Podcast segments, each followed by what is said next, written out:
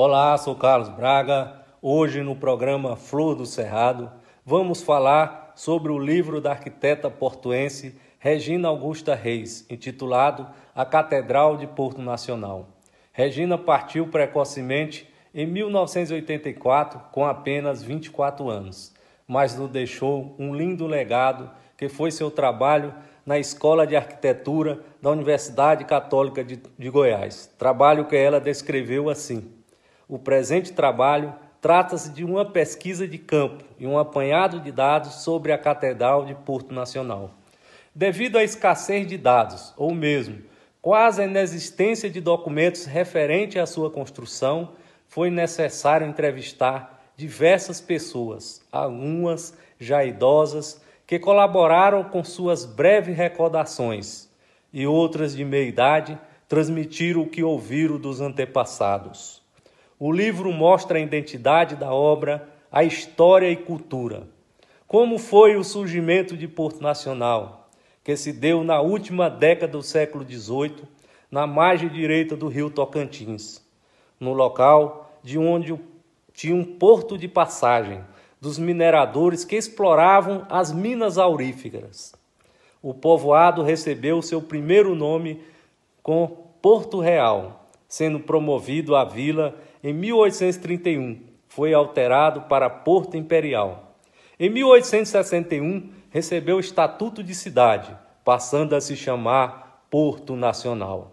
Com a criação da comarca, no início do século XIX, o Arraial do Porto foi sede provisória da Ouvidoria do Norte e residência do desembargador Joaquim Teotônio Segurado.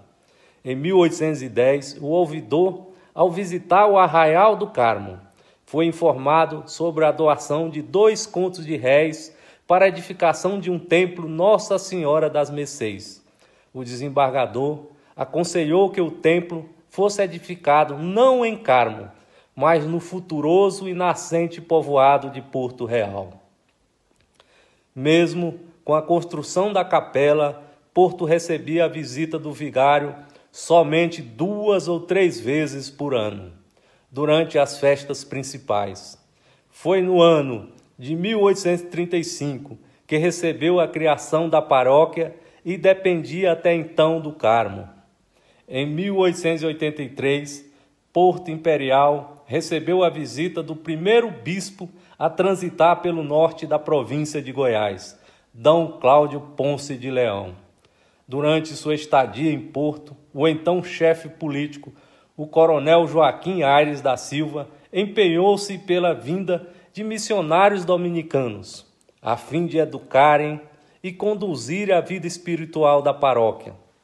O pedido do coronel foi atendido, e assim, a 20 de maio de 1886, chegavam os primeiros padres, os dominicanos Frei Miguel, Frei Rafael e Frei Gabriel. Os padres eram pertencentes à missão dominicana no Brasil.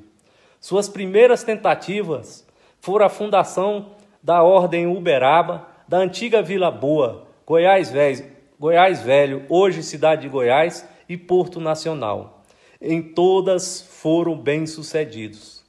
Os padres dominicanos desenvolviam seus estudos no convento de Salamanca, na Espanha, de onde, de onde eram enviados para o convento de Toulouse, na França, a fim de serem preparados para a missão no Brasil. Chegando ao Brasil, desembarcaram no Rio de Janeiro, para depois seguirem para Uberaba, onde passavam três anos fazendo aprendizado da vida missionária. Após estes três anos é que seguiu para os sertões de Goiás. Porto Nacional, no decorrer dos anos, foi privilegiada com a chegada de outros padres, entre eles o Frei Domingos Nicolete, o Frei Bartolomeu Meirinho e Domingos Carreirotes, dentre outros. Estes homens se encarregaram de dar um maior desenvolvimento à cidade no sentido espiritual, cultural e na edificação de obras que hoje permanecem inabaláveis e desafiando o tempo.